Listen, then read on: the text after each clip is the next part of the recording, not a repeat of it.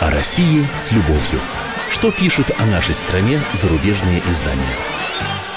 Здравствуйте, в студии замредактора отдела международной политики «Комсомольской правды» Андрей Баранов.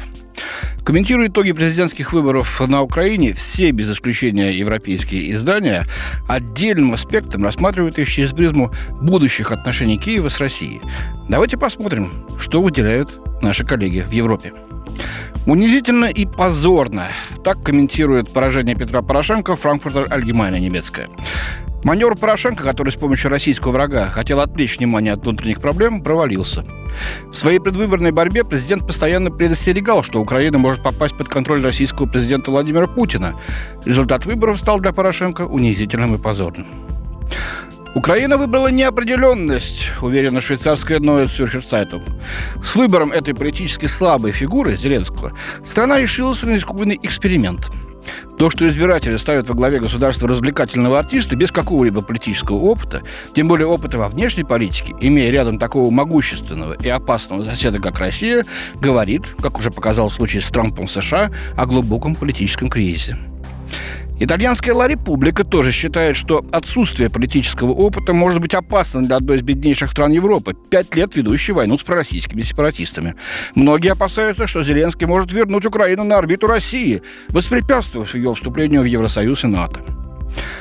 Победу на Украине одержал комик, и, пожалуй, для Москвы это хорошо, считает другое итальянское издание «Иль Фолио». Главной проверкой для вновь избранного президента Украины, помимо экономических и политических реформ, станут отношения с Москвой. В своей кампании Зеленский никогда не высказывался слишком мягко в отношении России. Критиковал российскую военную агрессию на востоке Украины. Но, несомненно, Зеленского отличают более умеренные позиции в отношении двуязычности и готовность вести переговоры с Путиным, что представляется более положительной перспективой для Москвы, нежели возможный второй срок Порошенко. Шведская «Экспресс» считает, что выборы на Украине в 2019 году были во многих отношениях самыми свободными свободными в истории страны. Жаждущие демократии россияне могли лишь с завистью наблюдать за украинским предвыборным шоу, полагает газета.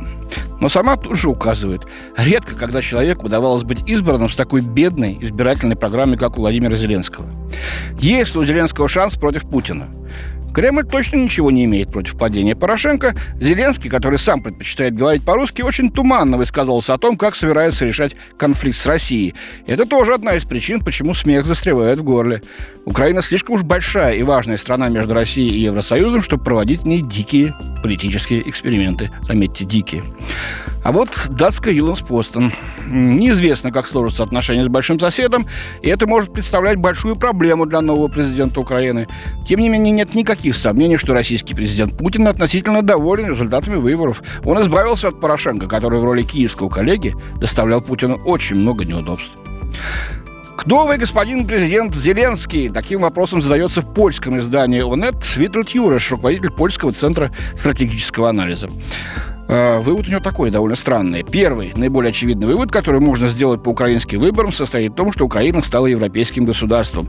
Так что даже если Россия напала на Украину из-за боязни, что это станет примером для россиян, то в этом аспекте Владимир Путин уже проиграл. Ну, трудно понять, э, что имел в виду автор, какие там догадки и намерения были у Путина в этом плане.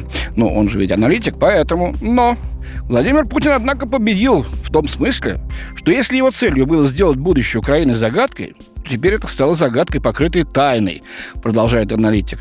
Действительно, украинцы выбрали неизвестно кого с неизвестно какой политической программой. Другая польская газета, газета «Выборча», тревожится. Неизвестно, как Зеленский продолжит реформы, начатые его предшественником, какие он установит отношения с Европейским Союзом.